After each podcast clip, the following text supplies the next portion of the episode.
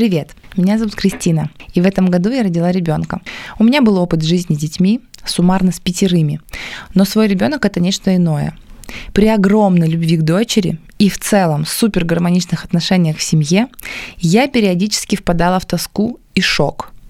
Но ориентируясь на примеры подруг, я понимала, они смогли, и я смогу. В чем секрет? Ну все же рожают, и все живы-здоровы. Я искала информацию. Как найти баланс? Как все успевать? Как оптимизировать? Как не сойти с ума? Да, иногда просто нужна была поддержка.